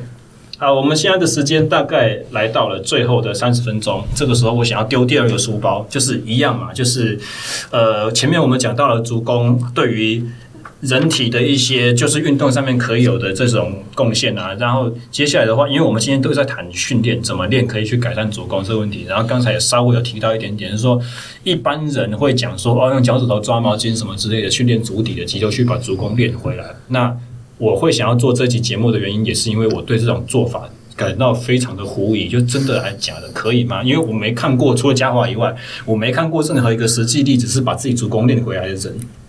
所以我一样嘛，就回到我刚才说的，我我开节目之前，我先上去找，结果给我找到一篇二零二零年的在《Gate and Posture》这一个期刊里面，他所发表的是一个日本团队哦，领衔的研究者是 Okamura 这个。名字不晓得是男生还是女生，看不出来。然后它的名称叫做很长哦，Effects of Plantar Intrinsic Foot Muscle Strengthening Exercise on Static and Dynamic Foot Kinematics。很多专业名词，翻译翻译一下。对啊，Kinematics 就是 Kinematics 就是讲点人话。Kinematics 是动力学啊，就是说你在运动的时候，角度或长度或距离对时间的关系。呃，运动学那。Dynamic 和 static 就是静动态和静态嘛，那它在这篇所讲的，就是说它只训练深层的足底的肌肉，这些肌肉的力量的训练，对于呃一样全部所有人都是扁平足的，我把它切两段半，一半是实验组，一半是控制组，然后实验组做了八周的每周三次的我们所所谓的 short foot exercise，就是把你你把脚放在地面上，然后你要试着去把大拇指的那个。掌指关节去跟脚跟的距离去缩短，但是前提是脚趾头不能卷，不能卷动，所以就是有点好像用某种神奇的魔力去把自己脚弓去撑起来，然后放掉，撑起来放掉这种感觉。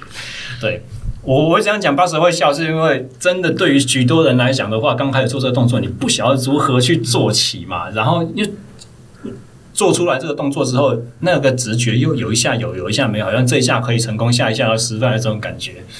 然后还有就是说，他的这个训练呢，每周三次，它有一个特点，它是用一个电刺激的肌肉，呃，电刺激的仪器去贴了三个电极在你的。电刺激。对，就是它那个仪器会放电，它会放出一个总跟我们神经驱动肌肉很类似的电波。嗯。它会去刺刺激这些肌肉。嗯。那它在脚底贴了三片这个东西，可是前提是你自己的大脑，你自己要真的成功做出一点点的那个。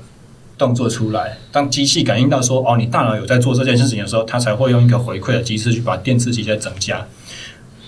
讲脚底好像很模糊嘛，我们现在去想象一个非常简单的例子哦，假设我们在做一个二头肌弯举好了，嗯，那我今天贴一个肌肉在你的二头肌上面，然后你手拿哑铃，嗯，可是你当你没有出力在收缩的时候，这个机器就不会去电你的二头肌，就不会让你的手肘去屈。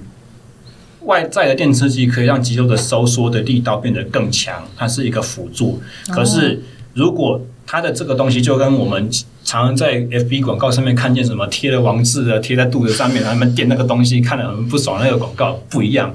那种东西是你没有在运动的时候，它这边垫你。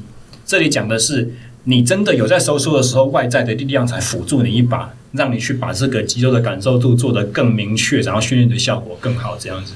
那在八周之内的话呢，刚开始他从坐姿去练，然后每个礼拜会有一次实验团队会人人会到患者的家里面去看他的进度。那如果他坐姿很 OK 的，就开始到双脚站姿。双脚站姿可以的话，再变成单脚站姿。这是实验里面唯一的一个依据人去调整的，其他去都都通通都一样。嗯，那研究者呢，在八周之后把这些人重新要收回收集回来。研究者不知道谁做了训练，谁没有做训练，这个叫所谓的单盲的实验。然后他们去重新去测量一些关于呃。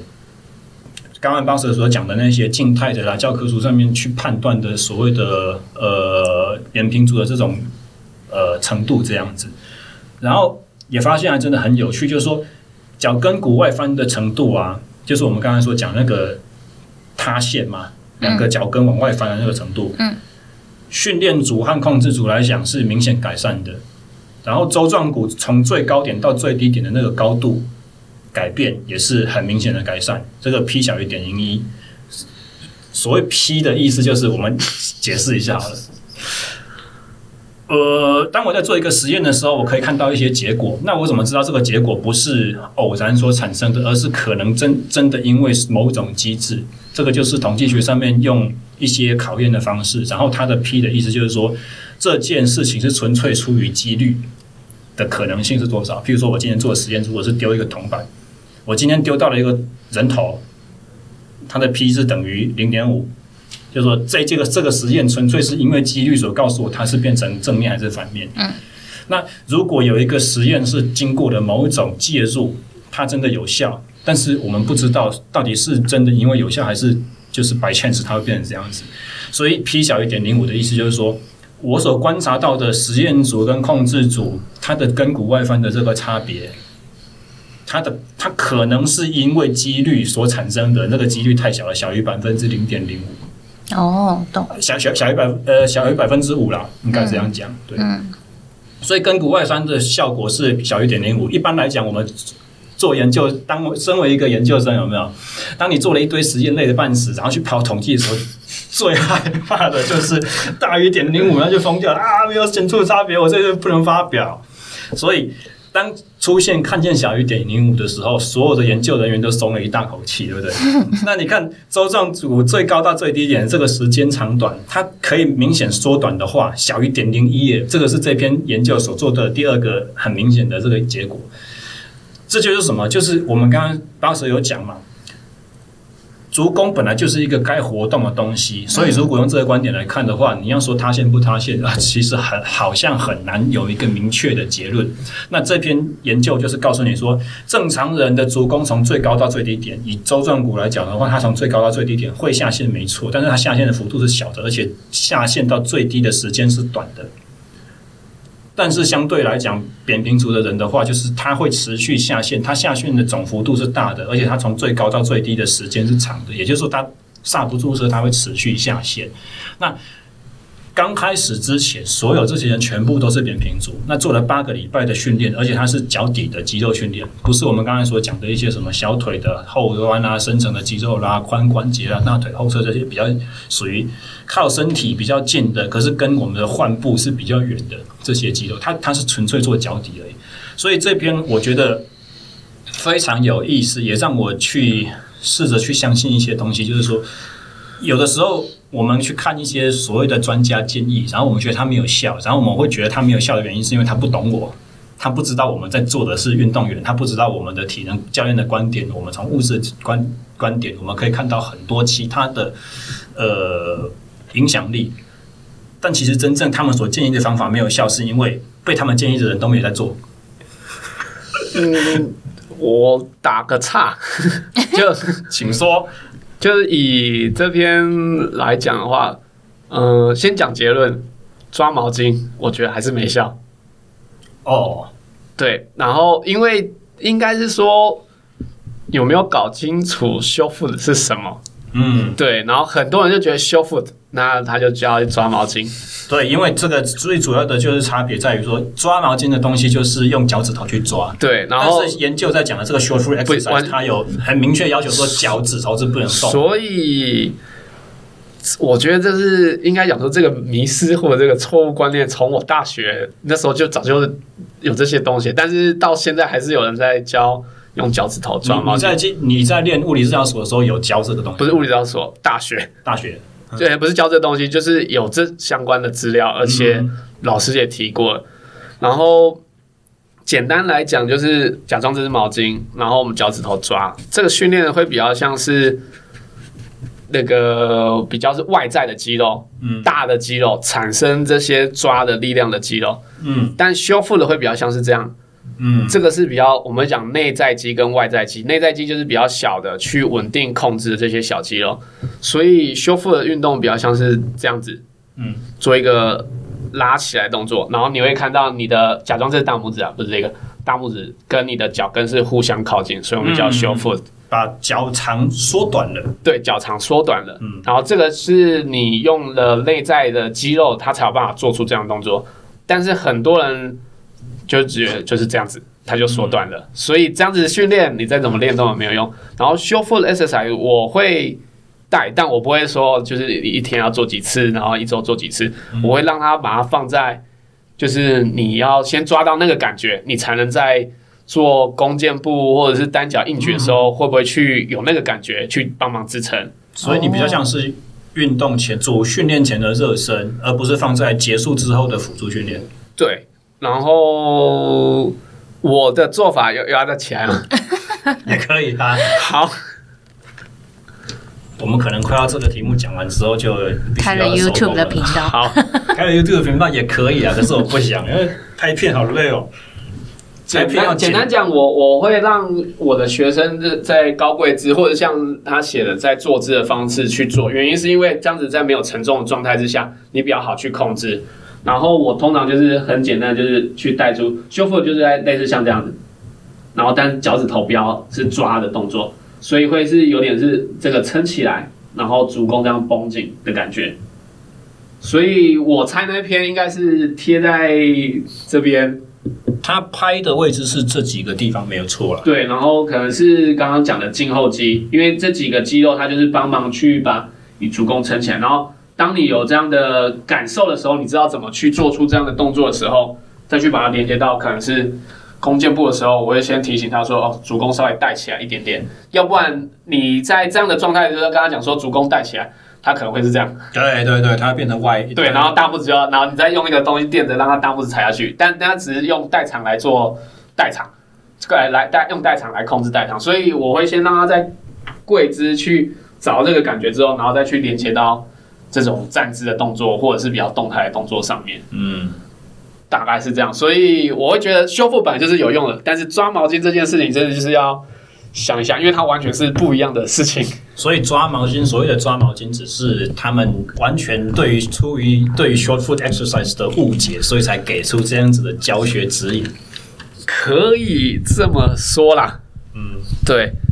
只不过他在篇里面，他看了几条肌肉里面有一有一条我比较好奇是 flexor digitorum longus，这是什么屈指长肌吗？啊，对对对，这听起来就很像你在说的那个啊，屈脚趾在脚趾要。但它连连接的位置，它是会让他的脚是这样子哦，对，不会是这样子，不会只有不是脚趾头的动，嗯，对，嗯嗯。那嘉华，你有做过这个训练吗？Short foot？呃，有啦，有做过，可是就是像像我就是很难，嗯、因为其实整个是。贴在地板上，所以我要产生的主攻势其实是没什么感觉，就是很难，真的很难，因为你会不知不觉就这样脚趾这样抓起来，嗯，对，所以他要真的蛮用心去做这件事情。哦，我我有试过这样子的方法，就是我先捏着他的脚，然后另我两只手，一只手捏他的脚舟状骨的位置，另外一只手啊把他的五只脚趾头贴扁在地上，然后我先帮他动，然后我再跟他说，我再跟学生说，来试着跟着我的手动动看，这个叫做。这叫什么触触觉回馈吗？什么专有名词？这种方式，然后经过我用手带动，它跟着我一起动，最后我把双手放开，让它自己试着动动看。用这样子的教法，好像比较容易教得起来。嗯，我我的经验会觉得这都是方式，嗯，就是试看看，因为有的人可以这样子带出动作，嗯、有的人再怎么带，真的就带不出来，就是带不出来，因人而异。对，然后。对，就是那个每个人对于身体的控制会是很不一样的，然后我们只能用各个不一样的方式去引导他去带出来，嗯，对，然后他能不能做出这个完整的动作，然后再次要去厘清一下，这些介入的手段都是在它是功能性的扁平足的前提才有办法有效，它如果是结构性的就根本就不用搞。呃，如果是结构性的，呃，还是可以看看他的关节有没有活动空间啊。嗯、就是徒手去评估，如果他还是有活动空间的话，其实是有可能带出一些足弓的稳定支撑。嗯，对，那这个就是请参照专业人士的协助，这不是一般像像我和嘉华这样子的体能教练就可以做到的这个领域了。嗯，好，节目的最后我们还有一点时间，有没有人想要去聊一下鞋垫？鞋垫对，这个小帮手非常的有兴趣，你。讲解一下背后的故事，要吗？哎、欸，那你觉得我阿妈是哪一种？我不知道，我没有，我没有。你不是有帮他按过脚？可是我没有带他运动啊，我也没有观察他走路，所以有啊，他有示范给你看。我忘记了。哦，反正呢，就是上礼拜我回我阿妈家，然后呢，他就给我看他拖鞋上面放的鞋垫，他就跟我说他站站久了，就是脚都好痛好痛这样，所以他最近去买了这个鞋垫，然后他就一直讹了这个鞋垫。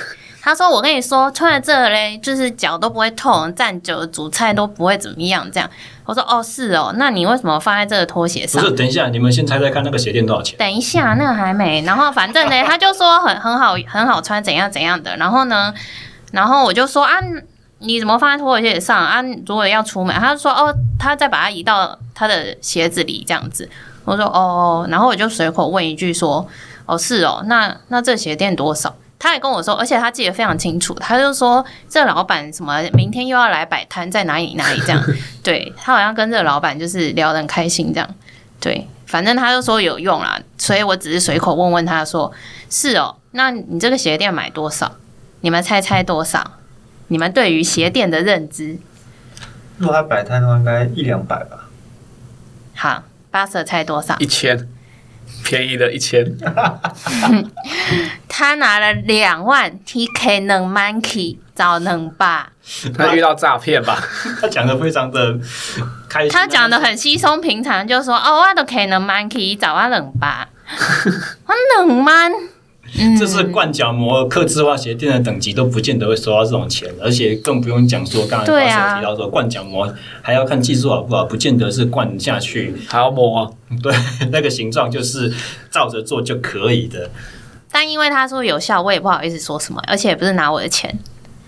应该，但我蛮想蛮想去看看老板怎么卖的。我应该要跟他去一趟，学习一下他的销售，因为毕竟现在销售也很夯嘛，就是有人在开课啊。我我觉得是有可能有效啦，但是价钱真的太贵了，太惊人了。对，太惊人，因为因为发泡海绵，就就就就，就像我们刚刚说的，就是每个人的日常生活使用脚的方式不一样。对啊，对于阿嬷来讲，她就是站着煮菜，煮菜对，就 OK，所以变得是暂时有一个东西帮她支撑。他当然就舒缓很多，嗯，但你说他这样子去跑步会跑得更快，或者是那个力量是不会跑，对，所以所以对，我就觉得日常他需需要脚就是站着煮菜跟走路，对，所以变成是我觉得对对于这样的的阿嬷。我会觉得啊，那就就买很好很好，买鞋垫很好很好，因为最重要的对，但是不要买贵了。最重要的是他讲的有效，我觉得有效比较重要。他有效的，我们就不用告诉他价钱一般都应该要怎么样。但如果他买第二双，对我有点担心他，就说哎，我们有这双也不错。第二双的时候，我可能就说安妮瓦对立体，嗯，我要看买鞋头给安娜讲诶。那鞋子鞋垫是一个我们刚才谈论过的话题，可是除了鞋垫本身以外，不同运动项目的鞋子，它有时候也会有一些辅助。像普遍来讲，举重鞋就是鞋跟都很高。那跑步鞋的话，就是鞋子的前端会有一个所谓的 toe spring，也就是说，它站足站的时候，前足是有一个弧度，脚趾头会空空的，触不到地面。那这些这些，因为人都是一样的人，我初中身为同一个运动员，不可能我今天练跑步或练举重，我的脚就会长成不一样的形状了嘛。那这些，我们先撇除说，今天讨论的是扁平足或足弓塌陷的问题，光鞋子的设计或者是。鞋垫的设计，他所想要加强的脚的这种功能，两位教练有没有什么特别的看法？或者是你怎么去判别说这个学生需不需要用这些特殊性的鞋款或辅具？嘉华，你先讲好了，因为 Boxer 专业问专专业的意见很多，我怕讲太太太远。不是他练举重的经验比较足，那我先问你，因为你的深蹲最多也是做做到一百五六十，对不对？嗯，你有穿过举重鞋吗？没有，没有穿过。那那你扁平足，你又不穿举重鞋，为什么你可以做到这么重？嗯，因为我壮。不是啊，这 就是一般学生会问的问题。那教练，你为什么不穿举重鞋？一定要穿举重鞋吗？没有啊，他就是个例子啊。对啊。所以你的原因是什么？原因呃，我的原因很简单，就是我不喜欢，就是一直换鞋。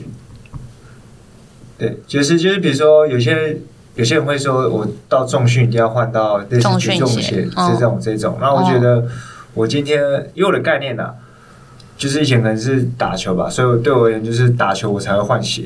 嗯，那基本上这种鞋子就是我在健身房就可以做运动，这些训练我应该就一次包含这全部。嗯，所以我觉得大家会挑，因为他我还是以跑步比较多，所以大家基本上都是买跑鞋，跑鞋然后进健身房做，对。然后之前我做过比较硬底的鞋子去做举重，是真的有差啦，那感回馈感是好的。哦。但对我而言，我会觉得是相对你就要拎一双鞋子，然后有时候去这健身房也没有东西让你，放你要你要带包包嘛，要带这些，其实要带起来其实很麻烦。对。对啊，衣服，所以我就觉得有一双有一双鞋，一般人会觉得很麻烦。对，如果我有一双鞋子去去做全部，我就觉得 cover 全部，我就去做全部。然后相对刚刚小六讲的那个蹲啊，我也没有蹲到说最低点。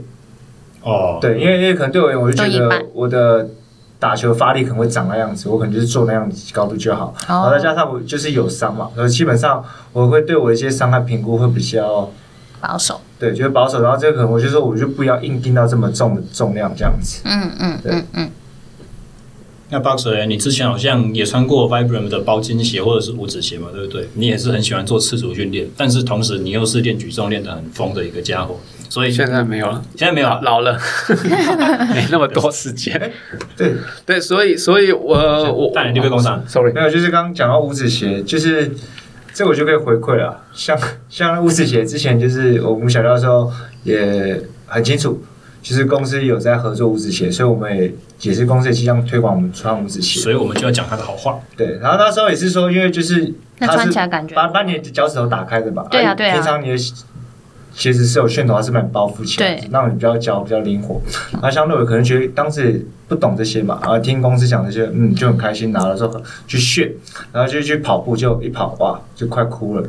这个小腿就是受了，可能觉得这很痛，真的受不了。然后就像大家应该都打过疫苗，嗯，然后打完疫苗的时候，不是有些人副作用很很很很重，对，就是会在考虑你要不要打第二次。所以，因为那双五指鞋我穿了之后，我有那种痛苦经验，所以那双鞋子就摆到现在，我就会就说，我会去考虑说，到到底要不要再穿它，就会让我产生对次组的一些就是害怕。所以我后来也是慢慢的去克服自己，然后发现说，哦，自己其实可以做次组，可是我这次组可能就拿来做可能走路，嗯，或者一些简单的一些训练，但不肯拿来跑这么长的距离，嗯，对。这是我个人的自己的这对赤足一些印象，所以我才刚刚说，我就可能会在跑步上做我想要做的训练。今天因为我就发现自己的结构已经没有这么好了。可是刚刚讲那冲击力，很多就就一些教练啊，你就没有冲击力啊，你就没办法理解我们跑者那种冲击力的感觉啊，或者是跑完一个半马还有一个半马，你知道那种感受度吗？嗯，对。然后我就说没有啊，因为我就是有打球嘛，我打球冲击力也是有。对吧？所以我就说，我就是有这个东西去 cover 另外一个东西，嗯，这样子。OK，那 Boxer 身为赤足鞋款的爱好者与爱戴者，不是我，我我应该是说，我其实没有特别爱好或拥护，我会觉得这叫扯远一点，就是人是可适应各种不一样的鞋子，嗯、我这样讲。然后变得是你在用这些东西的时候，你去思考它的目的是什么？嗯，对，而不是把它当成唯一的解答。然后用举重鞋来举例，就是因为举重鞋把脚跟垫得比较高嘛，所以你的脚踝活动度的需求就不用到那么大，所以相对你可以蹲得比较低。嗯，所以相对你可以在你的你的。重量上面可以做的比较重，因为你下蹲的速度够快够低，所以你可以做的比较重一点点，可以接到比较重的杠。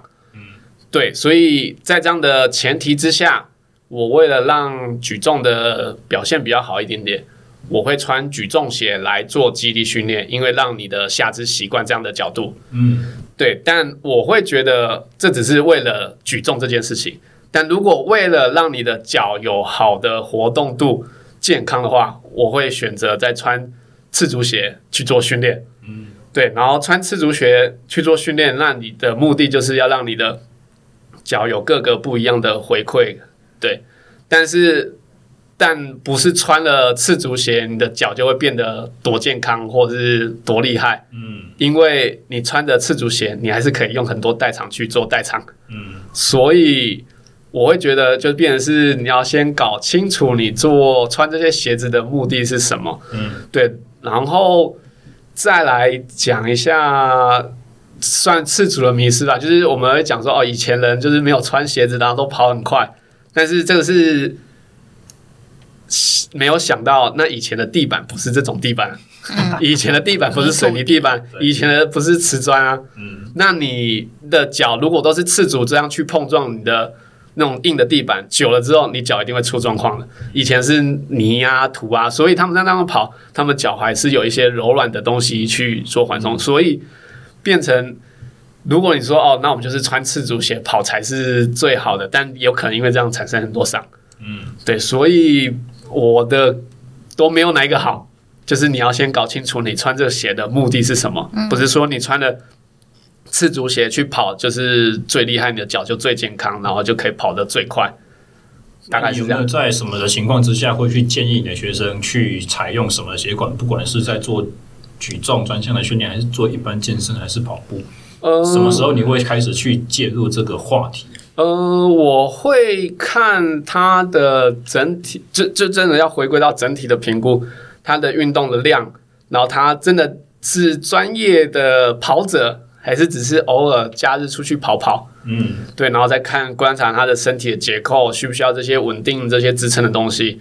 如果真的都只是休闲的部分的话，我会觉得你穿起来舒服那就好，嗯，然后不要产生任何症状，那我就觉得哪种鞋款都没关系。嗯，但如果真的是开始是挑战一些极限，就是马拉松啊，时间比较长，反复次数又比较多，然后又有每周每周的课表。那样子的话，可能就是要需要去专业的鞋子，嗯、然后做重训的时候也是一样。你为了蹲到那么低，但你的脚踝活动度不够，但你又是要一直累积一定的一定的量，那我会觉得，那你可以尝试看看穿举重鞋，它可以帮助到你这个部分。但是如果你是一周来练一次，我觉得你赤脚练或者是穿鞋子练，然后做起来稳定都 OK，嗯，不要受伤就好。嗯，对，好。那今天的节目差不多到这边，我们该聊的话题都聊了。虽然我反纲上面还有一些其他东西，真的很有兴趣讲的话，我也讲不完。可是最重要的是，录音室租就只租到这个时候，所以我们该收了。去接小孩，要接小孩。对，好，所以我们今天是由一位专业的呃共同主持人和三个。自由教练所上来节目讲的节的的这个内容，那最重要的就是我们节目两位来宾，如果学生希希望得到你们的专业协助，可以去哪里找到你们？那那好，再给我们呢？你写在资讯栏。最重要的就是这个时候要讲出来，资讯栏是一定要放的。可是你不专业，就是要在这个时候。I'm sorry，请讲，请讲。但但但但我没有任何的，就知道那加个 line 好了，加个 line。呃，找得到节目就找得到 Boxer 这样吗？对对对。嘉华嘞，也也是找到那个小廖，很神秘。他应该是说你们都在什么地方出没，在哪里？我都在大安站附近，台北的大安站附近。对，那嘉华也跟 Boxer 一样，在隔隔壁栋，隔壁栋 同一个健身房的吗？好像没有，对不对？对对对。所以在同一个区域，可以潜在可以成为竞争对手，去抢对方的客群。那实际上都是趴来趴去的嘛，对不对？我今天有一个很棘手的，我搞不定啊，丢给你，你去弄。好哟。好，今天节目我们大致上就聊到这边哦。喜欢听到更多类似的优质内容的话，欢迎帮我按赞、留言、追踪和订阅，协助我们的曝光。还有更重要就是，如果你听到这期节目，觉得我的身边某某某谁谁谁哪个朋友很适合受到这一集节目内容的帮助的话，欢迎直接把节目名称 SSE 训练漫谈告诉他们。以上就是今天的，我好像重复的讲。以上就是今天的全部内容，我们下期再见，大家，拜拜。拜拜。